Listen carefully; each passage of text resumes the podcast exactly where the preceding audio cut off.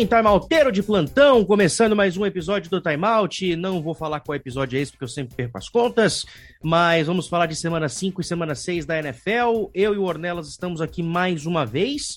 Uma semana 5, Ornelas, a gente sempre vai começar pela semana que já passou, para falar da semana que está acontecendo depois. Uh, a gente teve a lesão do Russell Wilson, a gente teve a loucura que aconteceu em Cincinnati, a gente teve o Eagles reagindo, Browns e Chargers que promoveram um verdadeiro espetáculo, uh, Justin Fields ganhando dos Raiders, a polêmica do John Gruden, o Dallas Cowboys metendo mais de 40 pontos, todo mundo em Nova York se machucando, o Chiefs perdendo em casa a segunda vez consecutiva, o, ba uh, o Baltimore com o Lamar Jackson fazendo uma das maiores atuações da história do Monday Night Football. Cara, que semana 5 legal, né? Fala, Matheus. Um bom dia, boa tarde, boa noite para todo mundo que estiver escutando a gente. Foi realmente uma semana 5 que, para muitos times, foram jogos emocionantes, até para quem algumas equipes que perderam não, ficaram chateadas, mas não devem ter ficado tão chateadas, né? Você falou de Chargers e Browns, que foi um jogão.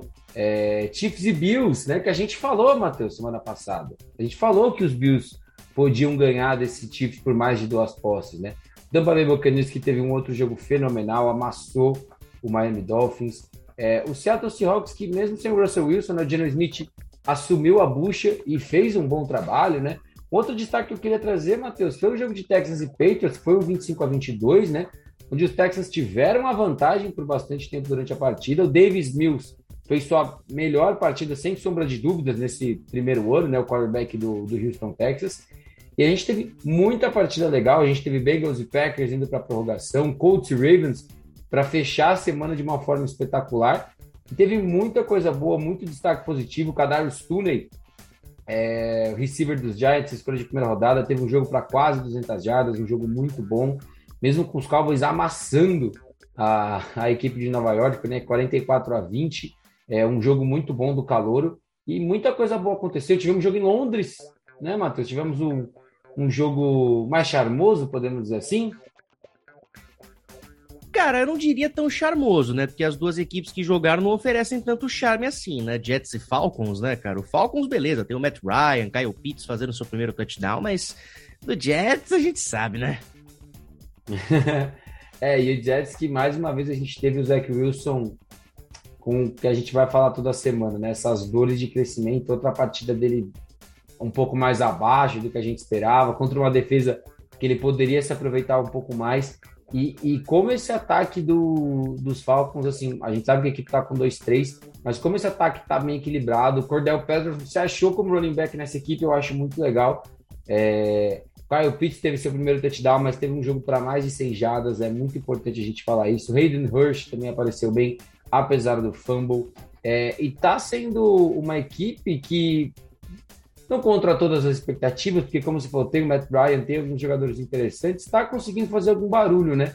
Não está só perdendo jogos. Assim, até quando perde, perde jogando bem, entregando bons, bons resultados, né? Ou boas atuações. E eu queria falar com você, Matheus, eu sei que talvez seja um pouco chato, mas falar um pouco de Steelers e Broncos. Ah, não, porque, cara. Ah, isso, o que eu posso te falar sobre esse jogo é o seguinte: Uh, a defesa de Pittsburgh aparecendo nos momentos ideais, Big Ben tendo confiança dentro do pocket, mas acima de tudo, a volta de um apoio decente no jogo terrestre com o Nadir Harris. Muita gente fala que é contra draftar running back na primeira rodada. Mas, cara, a necessidade de Pittsburgh era gigantesca. Gigantesca. E o Nadir Harris, cara, de longe era a melhor opção. Então, Pittsburgh, para mim, fez um acerto gigantesco draftando ele na primeira rodada. Ele se tornou o quarto rookie da história de Pittsburgh com 120 jardas ou mais e um touchdown em uma partida desde 1970. Então, cara, é acerto mais do que bom aqui do Pittsburgh e uma vitória merecida. Denver batalhou, foi bem no, na, no, quarto período, mas o Bridgewater infelizmente lançou sua primeira interceptação pela equipe e uma interceptação que definiu a vitória. É, eu falava que era um jogo é, de afirmação para Denver, né? plausível, né, Matheus? Sim, no último lance da jo do Situação jogo. Situação de jogo ali que não tinha mais o que fazer. Era eu, converter eu tava... a quarta descida pro touchdown ou era fim de jogo, né? É, eu tava revendo algumas coisas antes da gente gravar, né? Que a gente tem esse costume. Eu até postei no meu Twitter, né? Que A, a, defesa de Denver jogou muito abaixo do que a gente sabe que pode jogar. Uhum. É, o planejamento, para mim, pareceu muito errado, né? Jogar com dois safeties o tempo todo contra essa equipe dos Steelers, que não tem uma ameaça vertical tão forte assim. Eu não, Mas fizeram entender. um touchdown com o Deontay Johnson exatamente assim. É exato, mas assim, coisas bem pontuais, né? E teve até uma coisa que eu postei que eu queria entender em que momento fez sentido é, o Von Miller marcar o Claypool. O Claypool numa, numa jogada como slot, a equipe alinhou Von Miller marcando o Claypool e o resultado a gente sabe o que aconteceu, né? Um passe gigantesco, acho que para mais de 50 jardas, se eu não estou enganado. Eu acho que o destaque, vale um destaque para, como se for do Nadir Harris. É, eu sou um dos, dos uma das pessoas que achava que era muito cedo, os, Steelers tinham outros problemas, mas ele está entregando o que a equipe espera. Mas eu acho que tem muito mais de erro da parte de Denver nessa partida do que do, dos próprios Steelers. O planejamento defensivo realmente não foi dos melhores. E só para fechar aqui um assunto que eu queria falar anteriormente, né, sobre Jets e Falcon, Kyle Pitts, 119 jardas, né? Melhor marca de um rookie na história de um jogo em Londres, né? Então já deixa essa marquinha aí o Kyle Pitts. Cara, é, Rams e Seahawks, a gente falava que seria um grande jogo. Uh, o ataque dos Rams sendo muito ousado, muito criativo, a defesa interceptando o Russell Wilson. Mas, cara, a gente sabe que a lesão do Russell Wilson foi o que definiu essa partida a favor de Los Angeles, né? Não, com certeza. Por mais é, eu elogiei aqui o John Smith, teve 131 jardas, um touchdown, uma interceptação, fez um bom jogo considerando. Eu sempre falo, a gente sempre tem que entender a situação. Quando um quarterback ele entra no meio da partida, ele tá jogando, um, tá rodando um ataque que não foi montado para ele jogar aquela semana. Os ataques eles são montados semana a semana. Pra você uma ideia, eu vou até, eu não lembro quando tinha sido a última vez que ele tinha jogado, né? Eu acho que 2020 ele jogou uma partida também, mas jogou pouco. É, então era um cara que estava totalmente fora de ritmo de jogo, né? Johnny Smith é um cara que já é veterano, tá com seus 31 anos, e, e, fez um bom trabalho contra uma boa defesa, que é a defesa do, dos Rams, né? Mas assim, o Stafford é, fez uma outra boa partida para mais de 300 jardas. Eu acho que o ataque do, da equipe dos Rams precisava ter um outro, precisava ter um jogo assim terrestre forte nessa partida, porque querendo ou não, essa ainda é uma das principais características desse time. E eu estava sentindo um pouco de falta disso. Claro, é, é, é, difícil a gente destacar um jogo terrestre que teve pouco mais de 100 jardas, quando o Stafford teve 365. É, mas é muito importante esse ataque voltar a ter mais de 100 jardas numa partida, ter um bom equilíbrio do Henderson e do Sonny Michel, foram os dois running backs que foram usados na partida. E esse ataque, ele ele teve o Robert Woods com 150 jardas, 12 recepções, é muita coisa para um cara só. Deshaun Jackson, mais uma vez, teve uma recepção para 68 jardas, que eu estava olhando aqui.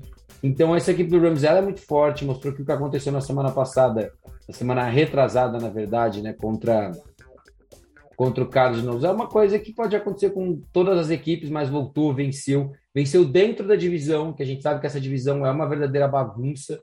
Então você precisa vencer, você precisa vencer dentro da divisão. É, jogos divisionais você não pode perder oportunidades, né, cara? Então, é, foi uma infelicidade.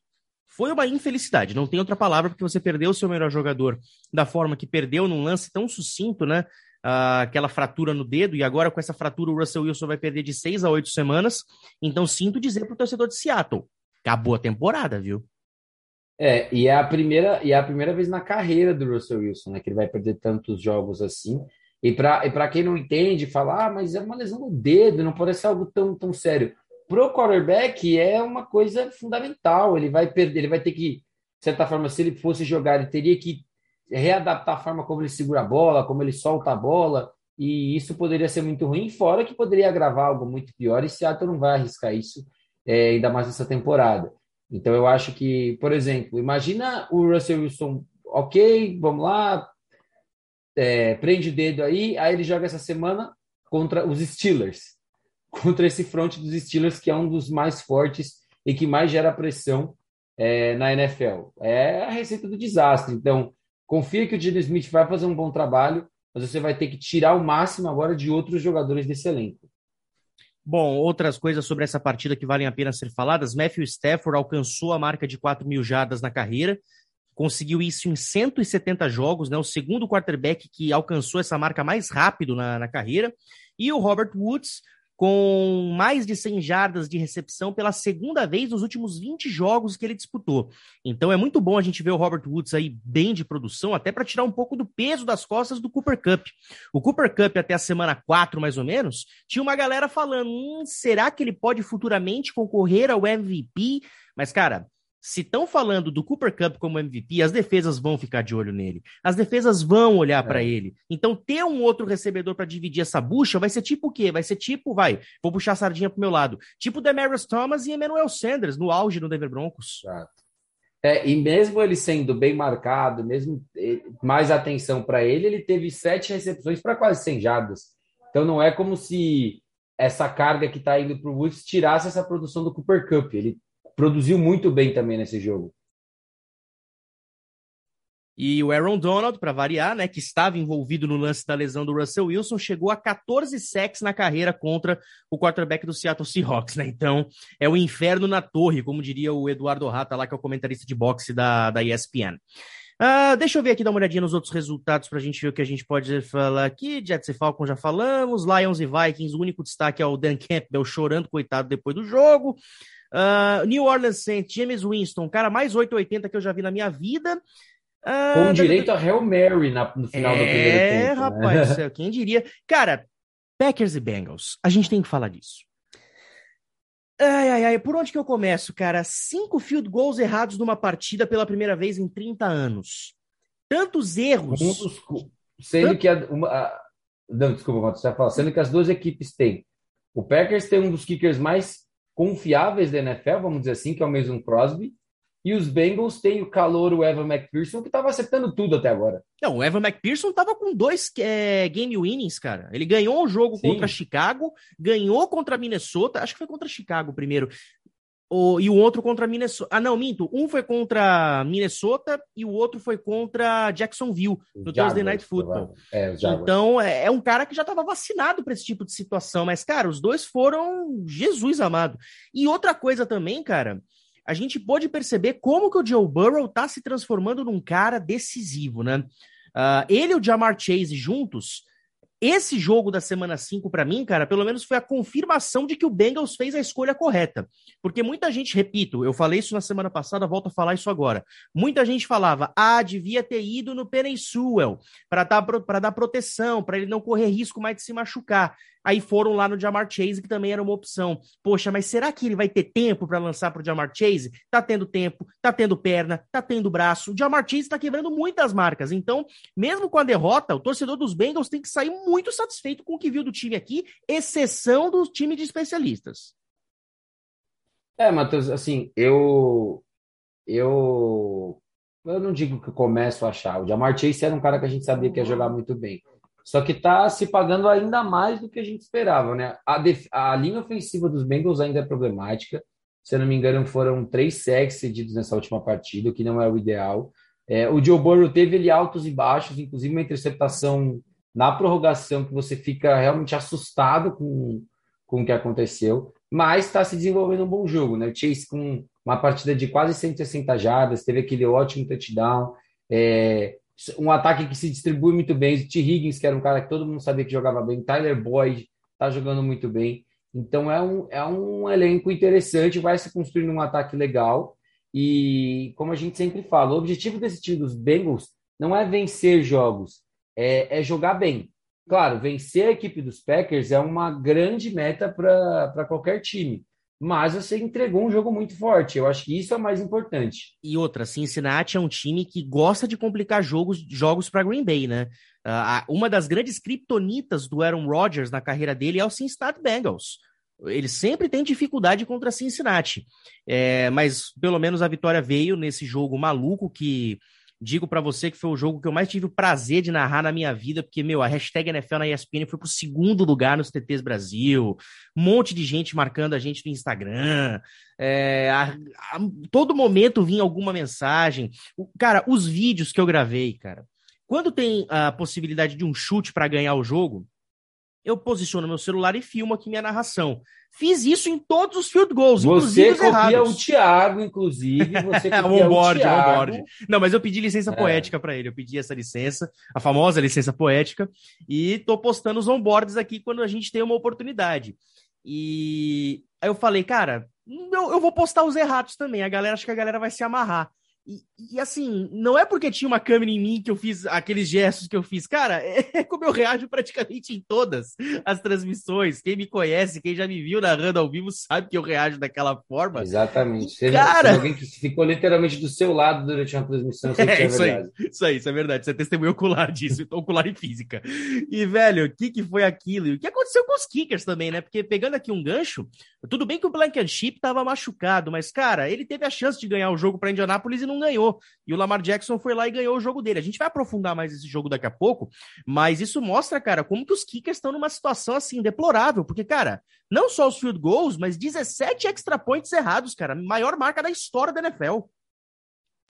É, eu não, eu não lembro agora, eu, eu não quero dar o crédito errado, não lembro se foi o David Chiodini, se foi o Curti, mas acho que foi durante o podcast deles dessa semana, onde um deles falou que uma das melhores mudanças da NFL foi a troca do, do field goal, do extra point, né?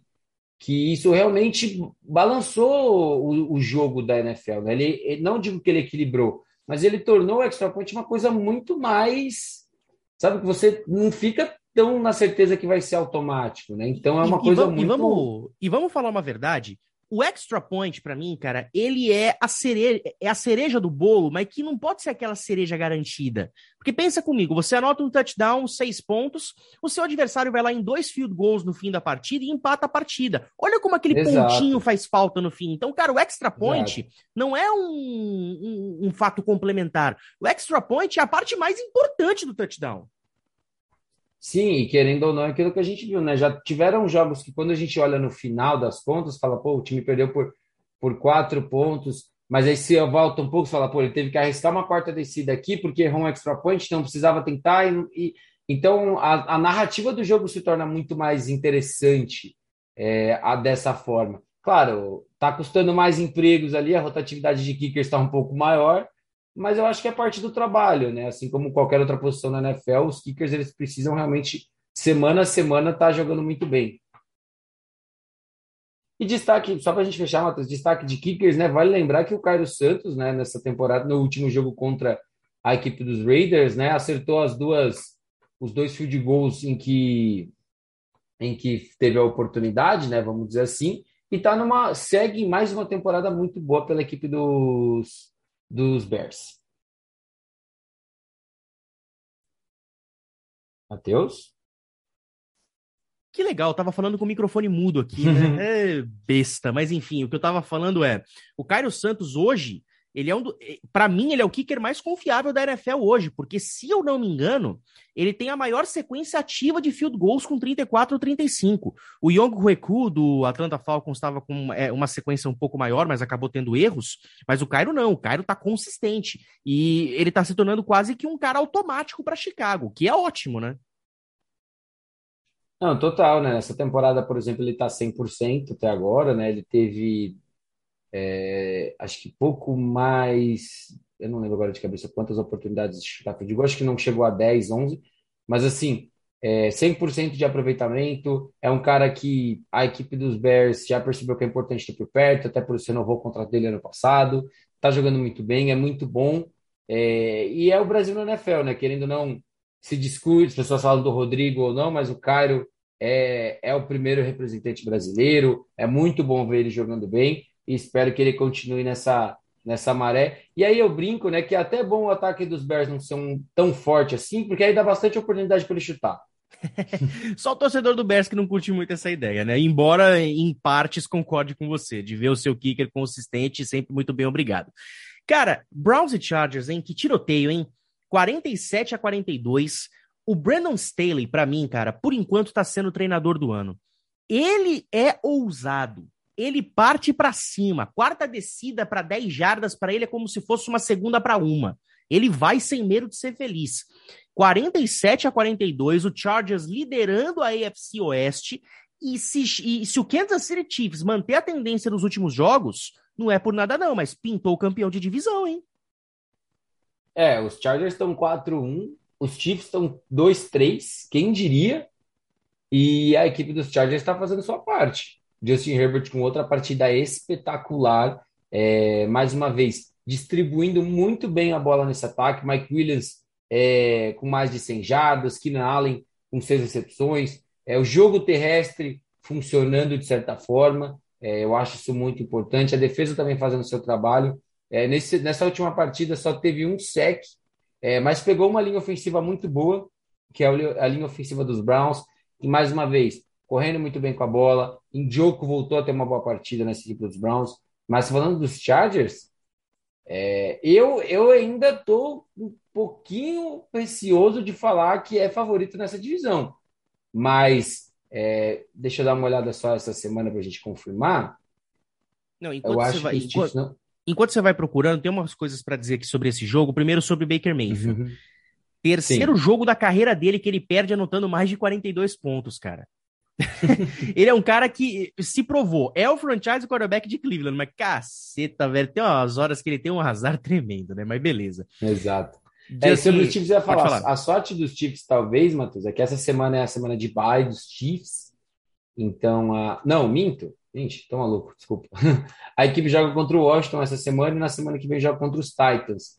É, o Washington está sofrendo muito para encaixar sua defesa e os Titans que ainda estão ainda estão capengando, capengando mas tem o Derrick Henry contra uma das piores defesas contra a corrida na liga, né? Exato. Na teoria, é um jogo onde são dois jogos onde a equipe do, do Chiefs é, pode ter mais tranquilidade. Porém, é uma situação muito complicada. Claro, o Patrick Mahomes é espetacular, ele vai conseguir entregar sempre em algum momento.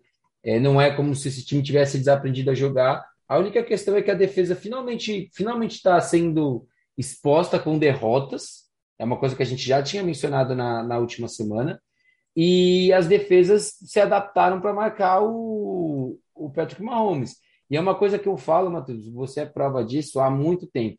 Você não vai impedir o Chiefs de pontuar. Você consegue diminuir o estrago. E as equipes estão fazendo isso, entendeu?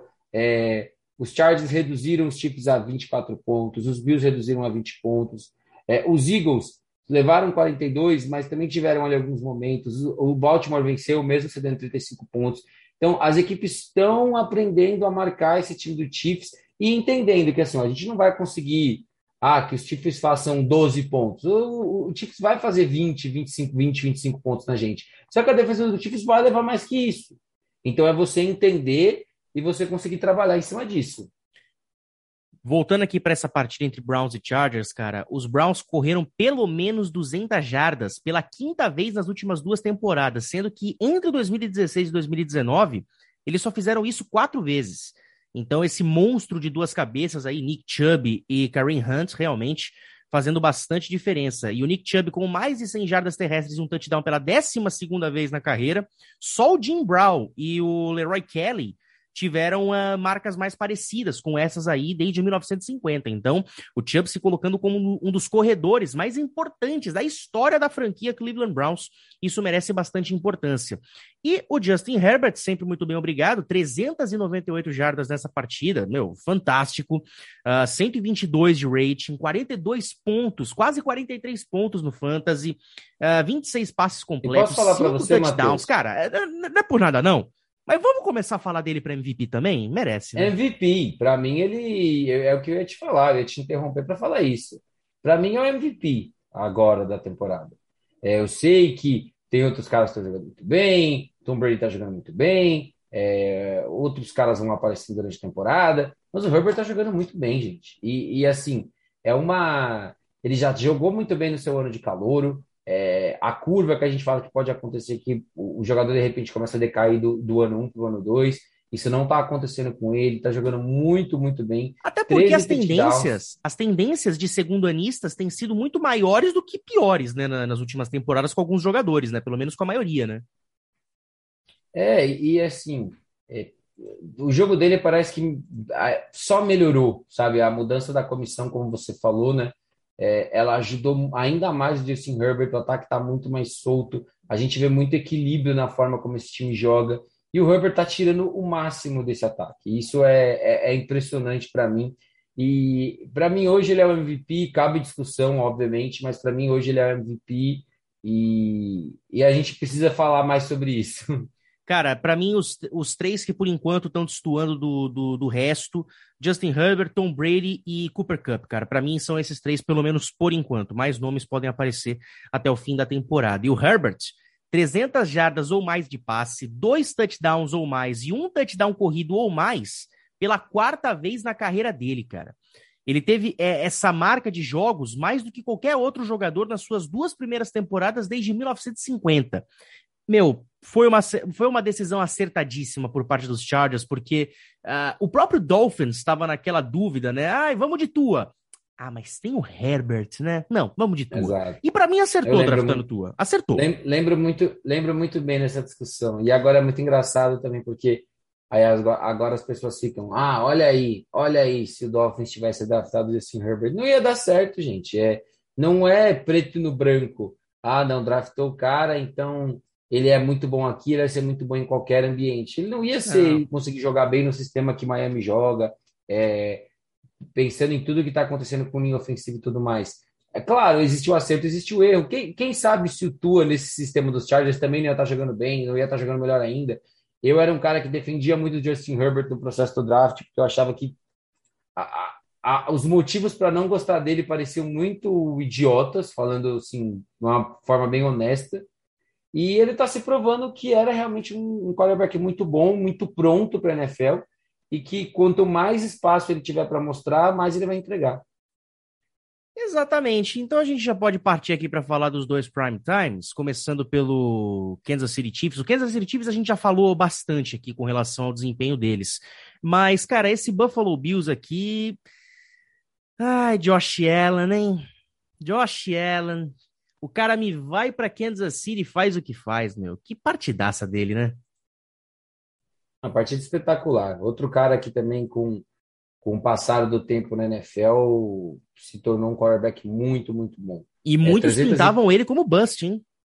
Exatamente, era um cara que tinha vindo muito cru do college, né, Matheus? É, tinha muita força no braço, mas faltava muita coisa ainda no jogo dele.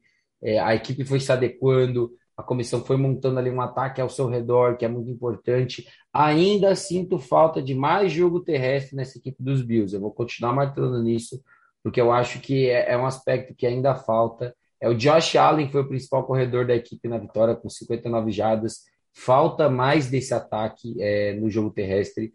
Mas o jogo como um todo, muito equilibrado.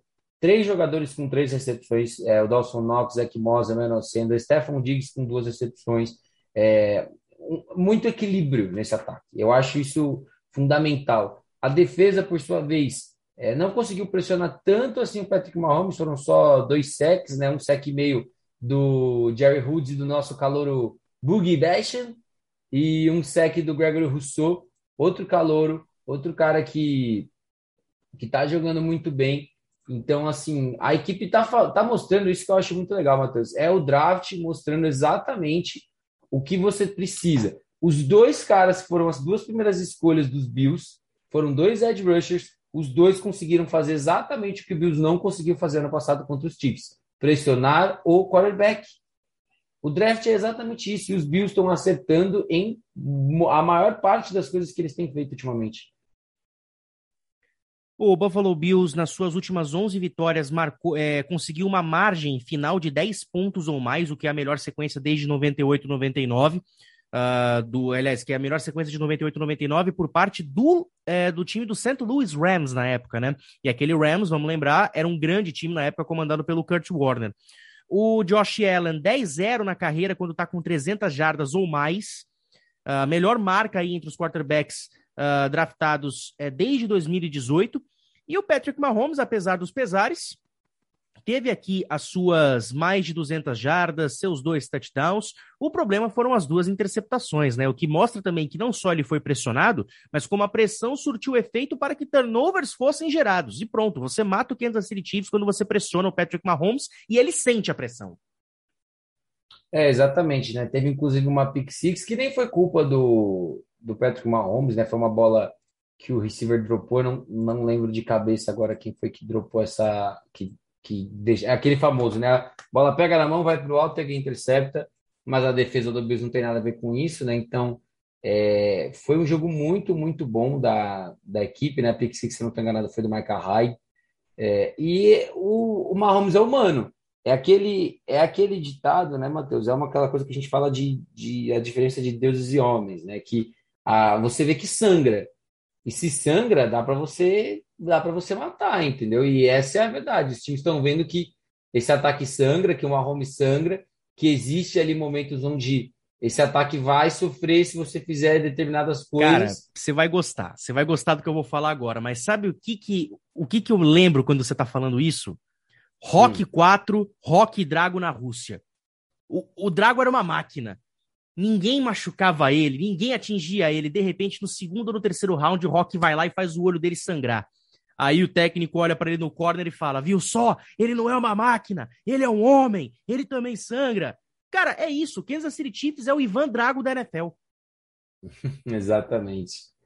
É, e, e, é essa associação mesmo, Matheus. Você tá, esse time começou a ser mais exposto, é, as equipes estão tomando mais cuidado para analisar e como parar esse time, e o resultado está vindo aí. Você está encarando equipes que são fortes, que se prepararam para enfrentar você, inclusive nas movimentações de draft de pré-temporada, e o preço está sendo pago. Os Chiefs negligenciaram defesa, é, o ataque, a OL ainda está se adaptando, está com dois calouros nessa OL, então leva-se tempo para entrosar.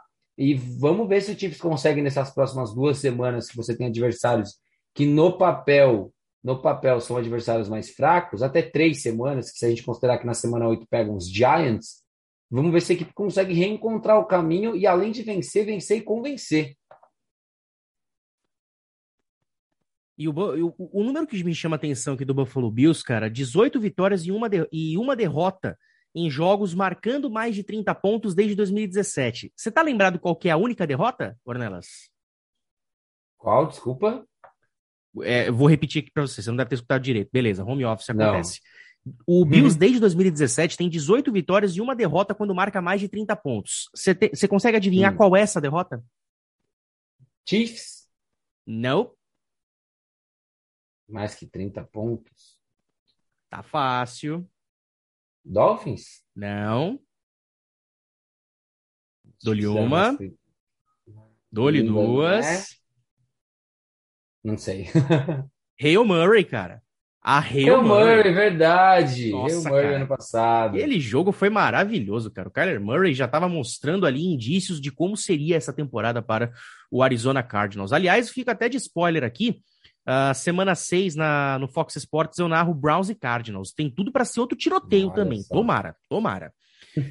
Cara, e vamos fechar a semana 5 falando do Monday Night Football, porque a gente viu uma das maiores atuações individuais da história do prime time da ESPN com o Lamar Jackson. E, e olha, que bom que eu posso falar essa palavra aqui. Obrigado, senhor. Mas para você que fala que o Lamar Jackson não é quarterback, chupa!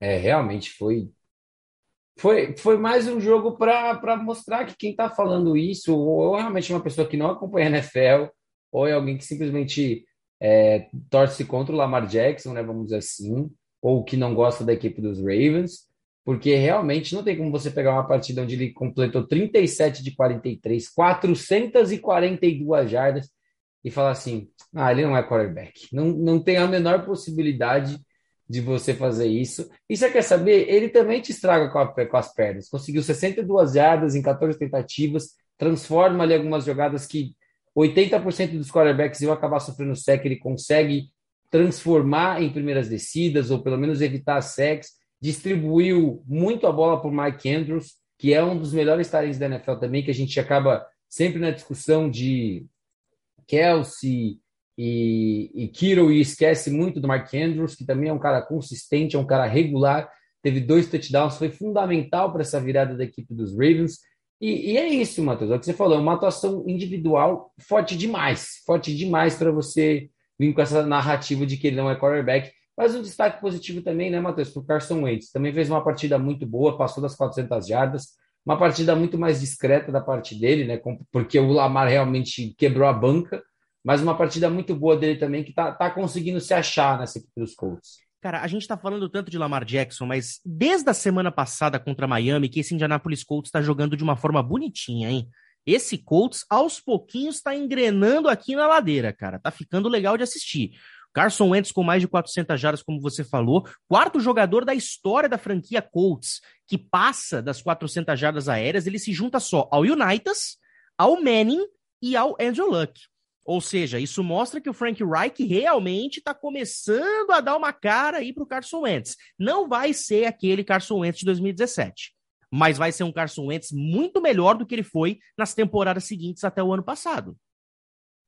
É, exatamente, né? E, e, e, um ataque que tá que a gente nunca esquece, né? Um ataque que ele tem, ele tem que ser um ataque terrestre antes de ser um ataque aéreo, né? Isso é fundamental.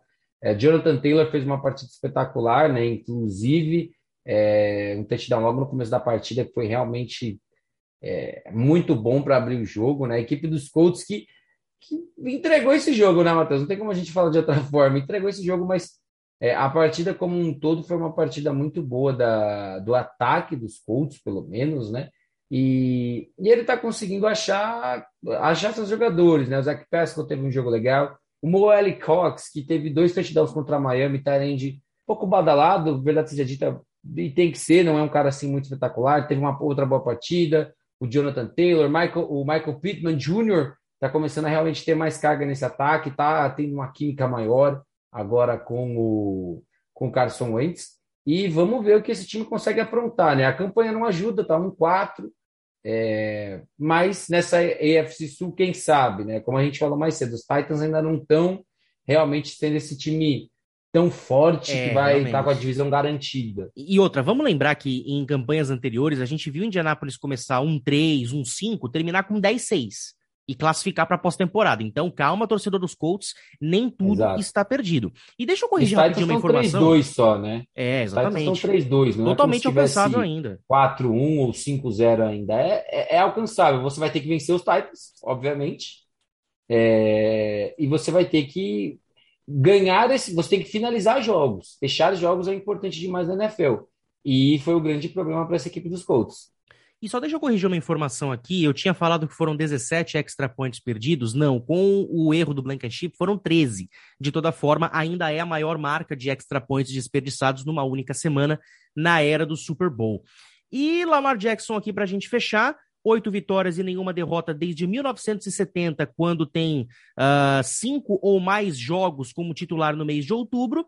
E, além disso, a maior marca da história da franquia dos Ravens em jardas aéreas, com as suas, deixa eu ver aqui, porque agora atualizou a informação, Ravens, muito bem, obrigado, 442 jardas, sendo que mais de 330 foram só no segundo tempo e pouco mais de 100 aconteceram no primeiro, mas depois do que a gente viu no primeiro tempo, muita gente imaginava que a vitória já ia escapar. Os Colts realmente tiveram uma atuação dominante, mas detalhes fizeram essa vitória escapar. Detalhes como, por exemplo, os erros do Rodrigo Blankenship.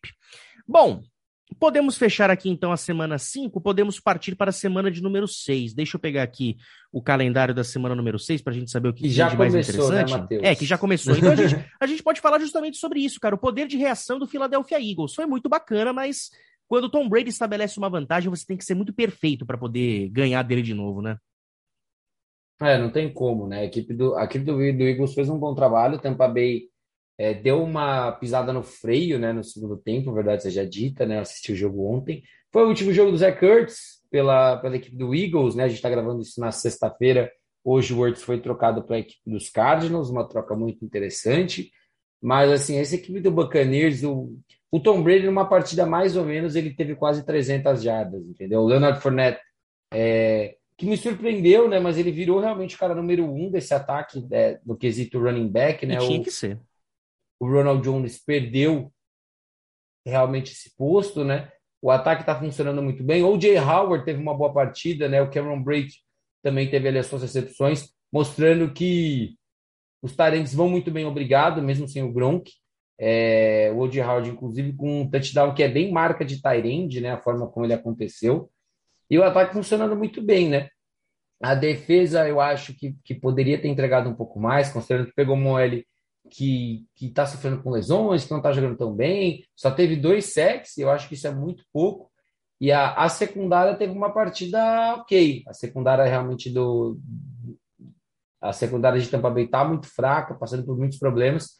É, o Sherman se machucou, é, depois da, durante a partida ontem, deve ficar fora duas semanas, e já é uma secundária que está bem, já está bem machucada. E é isso, né? Mas consegue vencer. É o que a gente está falando, por exemplo, dos Colts. Você tem que vencer, é, mesmo quando o jogo aperta, mesmo quando o jogo complica, independente do adversário. Cara, ele. Como é que a gente pode dizer?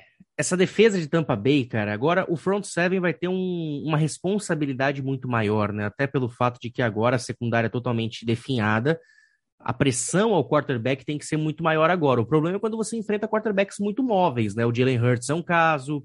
Uh, dentro da divisão, deixa eu dar uma olhadinha. O Sam Darnold tá dentro da divisão, é um cara que se move bastante. Uh, o Matt Ryan não se mexe tanto, mas a gente viu naquela partida em Tampa como o Matt Ryan conduziu muito bem aquela equipe. O James Winston eu, não, eu, ainda não consigo concluir porque ele é muito 880, então a gente não sabe qual James Winston que vai entrar em ação contra a Tampa, seja onde for. Então, Tampa tá fazendo arroz com feijão. Para mim é favorito para voltar ao Super Bowl, mas vai passar por muito mais problemas do que passou na temporada anterior. Então, o Brady tem que continuar jogando em alto nível, como ele está jogando. É, o, as opções do banco de reservas têm que fazer diferença, como o Jay Howard está fazendo. O Fournette cada vez mais estabelecido. E a pressão ao quarterback tem que ser cada vez mais constante uh, para evitar que a secundária sofra tanto, porque é uma, é, é uma ferida que já está sangrando. Você estanca essa sangria por um tempo, mas ela vai continuar exposta. Então você tem que fazer de tudo para que essa, esse, esse curativo que se chama front seven, que você coloca nessa sangria, cara, que ele dure o quanto for necessário.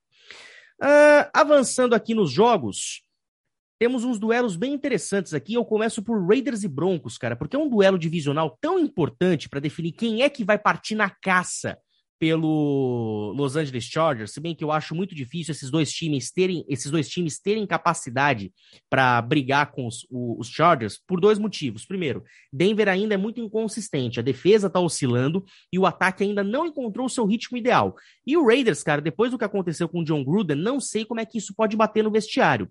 O jogo vai ser em Denver, mas eu acredito num Raiders aqui um pouco diferente. Então é um duelo que me chama muito atenção aqui.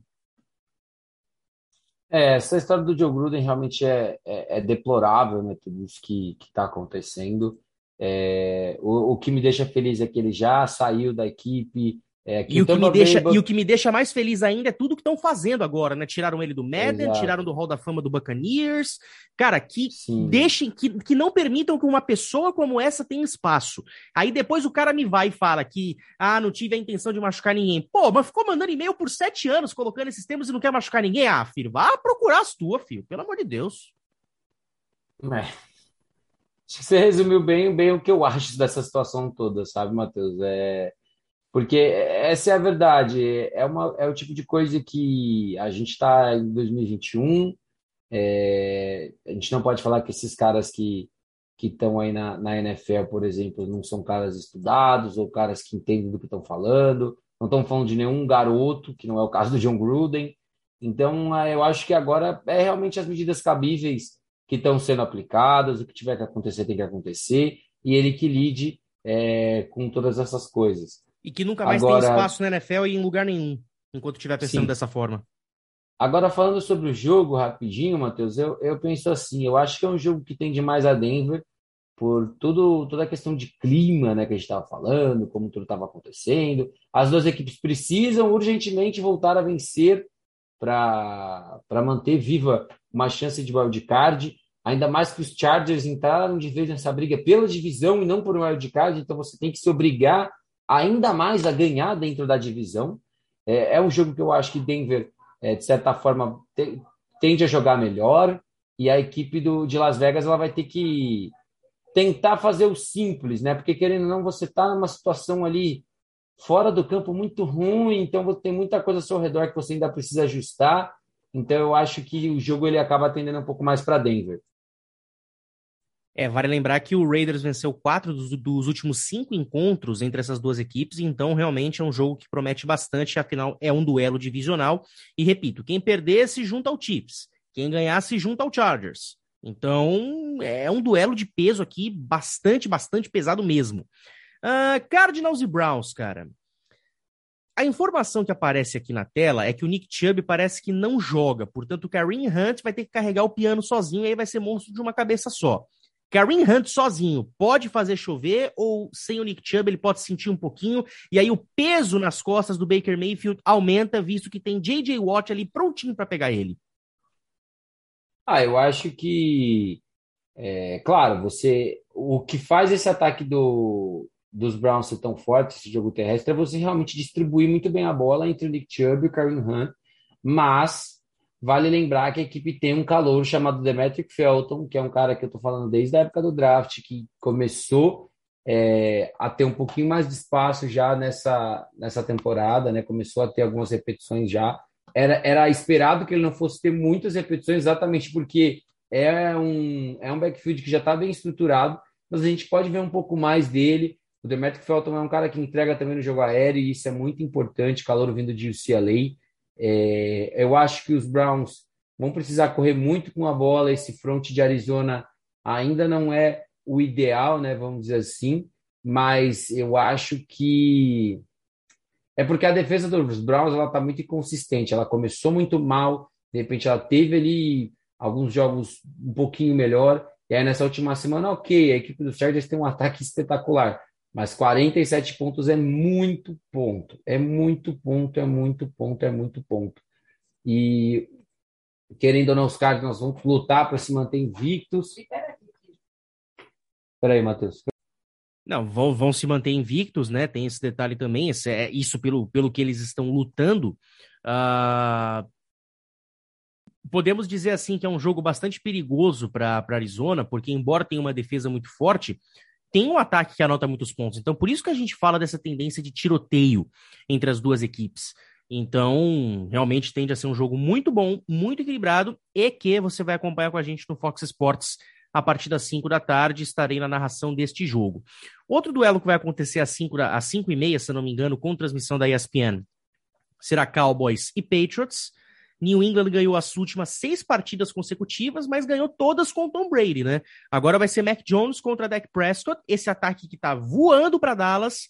Dak, Zeke, Dalton Schultz, uh, a defesa com Trevon Diggs, com muitas interceptações, um, um jogador de defesa que realmente está se destacando, uh, contra o Mac Jones, que está muito inconsistente, né? Foi muito bem contra Tampa Bay, ralou, jogou mal para ganhar de Houston, do Davis Mills. Então, eu acho que Dallas aqui tem uma tendência de vitória. Outro prime time que teremos: Seahawks e Steelers. O Seahawks agora com o Geno Smith, quem sabe isso dá uma equilibrada no jogo, visto que o Steelers também tá meio, meio tá fundo, tá raso, né? É, e, e, era um jogo que no começo da temporada a gente ficava pensando, nossa, vai ser um jogão, e de é. repente, com o decorrer da temporada, a gente fica, jura, esse é o Sunday Night. E outro duelo que vai acontecer, esse às duas da tarde com transmissão da ESPN 2, Chargers e Ravens, duas equipes com quatro vitórias e uma derrota. Justin Herbert com oito vitórias e uma derrota nos últimos nove jogos. Lamar Jackson vem da, da maior atuação de um quarterback na história do Baltimore Ravens. Cara, eu não espero mais. Deixa eu ver. Uh, o under é o mínimo de pontos que a gente espera, né? Isso, Matheus. Under, o mínimo, o over, o máximo. Ah, tá. Então, cara, o under para esse jogo, 40. Tá baixo, hein? Eu não tá jogaria baixo? under, não. Tá baixo? Tá bom. 60. Não, não, sou, não, sou da, não sou de dar dicas de apostas, você não colocaria under nesse jogo, não, hein? Cara, é, ah, mas se for um under de pelo menos 60, 50 pontos, vale a pena, vai. Aí tudo bem, aí tudo bem. 60, 60 pontos dá para pensar. Esse é um jogo que eu não apostaria no over. Porque, meu, não dá para saber Esse é um jogo que eu não apostaria, se você quer saber a verdade. Não... é um jogo perigoso para você apostar. É, o jogo vai ser em Baltimore, né? Vejamos como é que o Justin Herbert vai sair jogando fora de casa contra uma torcida bem hostil também, né? Exato, e vamos ver como que essa defesa dos Chargers vai lidar contra um ataque que corre tão bem com a bola, né? Os Browns já mostraram nessa última semana que dá para correr contra esse time. É, vamos ver como é que vai, qual vai ser a fórmula que esse equipe vai tentar usar. Além disso, a gente vai ter o Dolphins contra o Jaguars. E por que, que eu estou destacando esse jogo? Tua Tango Vailoa tá Jogo de, de, Londres. Jogo de Londres, jogo verdade. De Londres. Vai, ser, vai ser no estádio do Tottenham, nas 10h30 da manhã. E o Tua Tango Vailoa tá de volta, né? Para alegria do torcedor de Miami, né? Já não era sem tempo. É, Tua está de volta. É, o Jacob Brissett jogar foi bom para o pessoal ver que a culpa do ataque não está progredindo não era dele. que era dessa linha ofensiva tenebrosa, desse time que tem dois coordenadores de ataque, mas que no final das contas não tem nenhum. É, e vai ser um jogo muito interessante, Matheus, porque é, os dois principais corners de Miami não jogam nessa partida. E Xavier Howard está fora e o Jones também está fora. Então a gente tem aí uma janela para o Trevor Lawrence, onde ele pode ter uma partida boa é, se a linha ofensiva der tempo. A gente sabe que o front seven de Miami não é espetacular, porém o Brian Flores é um cara muito bom em, em, em gerar pressão de diversas formas, em colocar vários caras na linha sem você saber quem vai pressionar o quarterback ou não. Mas é um jogo onde de repente os Jaguars podem encontrar alguma coisa. E por outro lado, o Miami vai pegar uma defesa também que está muito capengando ainda. É, tá 0-5, né? Os Jaguars. Então é um jogo que tua volta, você pode ter ali é, um jogo bom para o seu ataque engrenar, para sua defesa jogar bem. Você de repente fica com 2-4 e tenta se manter na briga. E vamos ver o que, que vai acontecer nesse jogo. Jacksonville, que é uma das únicas três equipes, né, que tem três vitórias aí jogando em Londres. A última vitória foi em 2017 contra Baltimore e vai ter aí o Sunshine enfrentando o Tua Tango Bailoa, né? Vejamos o, se o Sunshine vai ter uma atuação consistente como ele teve, por exemplo, contra contra Cincinnati, né? Pode ser interessante para ele. Os Bengals vão enfrentar os Lions, então a possibilidade de vitória dos Bengals para ficar 4-2 é importantíssima, e aí eles torcem para Los Angeles derrotar o Baltimore Ravens. Quem diria que a gente estaria falando das manobras para Cincinnati se manter no topo da divisão? Eu adoro a NFL por causa disso e torço muito pelo sucesso do Burrow junto com o Jamar Chase. Packers e Bears, que vai ser o, foi o jogo mais votado lá da ESPN pela, pela galera lá do site. Uh, é sempre muito bom a gente ver Aaron Rodgers em ação, junto com Devante Adams e Aaron Jones, que vem de uma partida fantástica contra Cincinnati. O Aaron Rodgers com pelo uma menos oportunidade para ver Justin Fields. É verdade, uma né? oportunidade para ver Justin Fields. Cairo Santos. Nosso Cairão da Massa. Então pensa comigo, cara. Justin Fields que vem aí de vitória no seu primeiro jogo como titular definitivo. Uh, uma defesa que tem seus momentos de brilho. Cairo Santos perfeito. Do outro lado, Aaron Rodgers vem de uma partida de 300 jardas. Devante Adams, uma partida de 200. Aaron Jones com uma partida de 100. O adendo do Mason Crosby, que a gente não sabe se ele vai ter a chance de decidir o jogo de novo ou não depois da pataquada da semana passada. Cara, até que pode ser um joguinho interessante, visto que a partida é em Chicago, no Soldier Field. É, o, querendo ou não, o grande favoritismo é dos Packers, né? Eu acho que é, é uma partida muito interessante. É, os Bears parece que estão conseguindo se achar um pouco mais agora com o Justin Fields, né? A equipe está positiva, né? Está com três vitórias e duas derrotas, né? Mas teve uma partida bem interessante contra os Lions, uma outra partida muito boa contra os Raiders, que era um ataque que estava realmente é, muito, muito forte, muito, muito forte, reduziu os Raiders a nove pontos.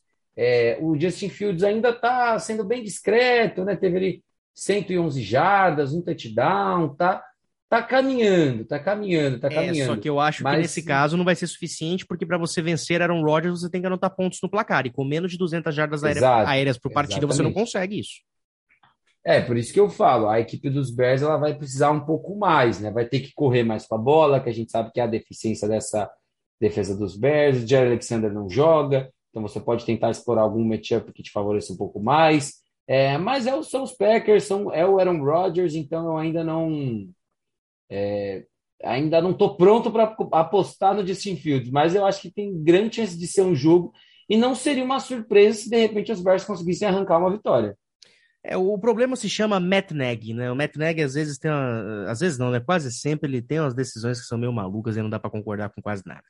E para a gente fechar, Monday Night Football, Bills e Titans. Se fosse antes da temporada começar, eu diria que seria o melhor Monday Night Football da temporada, mas o Titans está oscilando demais, tá meio, tá fundo, tá raso, e o Bills está voando, né? Então não tem como não apostar outra coisa senão a vitória do Bills aqui, né? Não, nem como, não tem como. A equipe dos Bills voando baixo, vem de uma vitória expressiva contra uma equipe que veio do Super Bowl. É... Os, os Titans estão numa situação até que não digo nem confortável, porque a AFC Sul, principalmente com esse começo do Colts, parece mais tranquila, né? Mas eu ainda acho que esse do, do Colts pode melhorar, então os Titans têm que abrir o olho. Derrick Henry, mais do que nunca, sendo o, o, o principal jogador a ser acionado, né? Ryan Tannehill não tá tendo uma temporada muito legal, a OL não tá bem. É, então eu acho que, assim, é um jogo que claramente tem um favorito, que é a equipe do Buffalo Bills. É, e se os Titans não conseguirem imprimir esse jogo terrestre, é, não vai ter jogo. E a verdade é que a chance dessa, a defesa dos Bills é bem montada para parar esse tipo de situação. Então parece um jogo que nenhum matchup fa favorece a equipe de Tennessee. Muito bem, Ornelas, podemos fechar a casinha então, né? Então já podemos, podemos fazer as nossas podemos. propagandas. Arroba TimeoutPD no Twitter para você seguir a gente, acompanhar o tempo, o tempo real aí praticamente das ligas americanas, com o Florentino aí sendo muito bem sempre nas nossas redes sociais. Arroba 42 Matias lá no Instagram, 42 Matias underline no Twitter. Vamos nessa e até uma próxima oportunidade, Ornelinha. É isso, Matheus. Obrigado mais uma vez. Obrigado a todo mundo que, que escutou nosso podcast. Tá muito corrido, gente. Não levem a mal. É, a gente está tentando voltar a fazer as duas edições pré e pós, mas está muito corrido. O pessoal trabalhando bastante. Ainda bem. A economia está girando nesse paísão de meu Deus. É, então tá muito complicado. Para quem quiser me seguir, arroba o Menino Ornelas, Twitter, Instagram.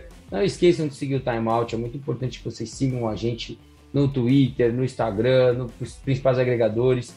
É, Para quem não conhece, a gente tem o Florentino, ele faz um trabalho muito legal nessa, nessa parte, principalmente lá no Twitter, sempre com as notícias é, muito atualizadas de tudo que está acontecendo. É um trabalho bem legal que a gente está fazendo. Então venham com a gente, tem bastante coisa para acontecer. É, ainda hoje a gente vai gravar sobre é, os playoffs do beisebol. O Rafa vai estar tá com a gente também, para quem já está mais acostumado. O Rafa vai estar tá de volta para falar sobre beisebol. E venham com a gente que o conteúdo é sempre muito bom e a gente faz com muito carinho. Ah, com toda certeza. Então, até uma próxima, todos vocês. Tchau e benção.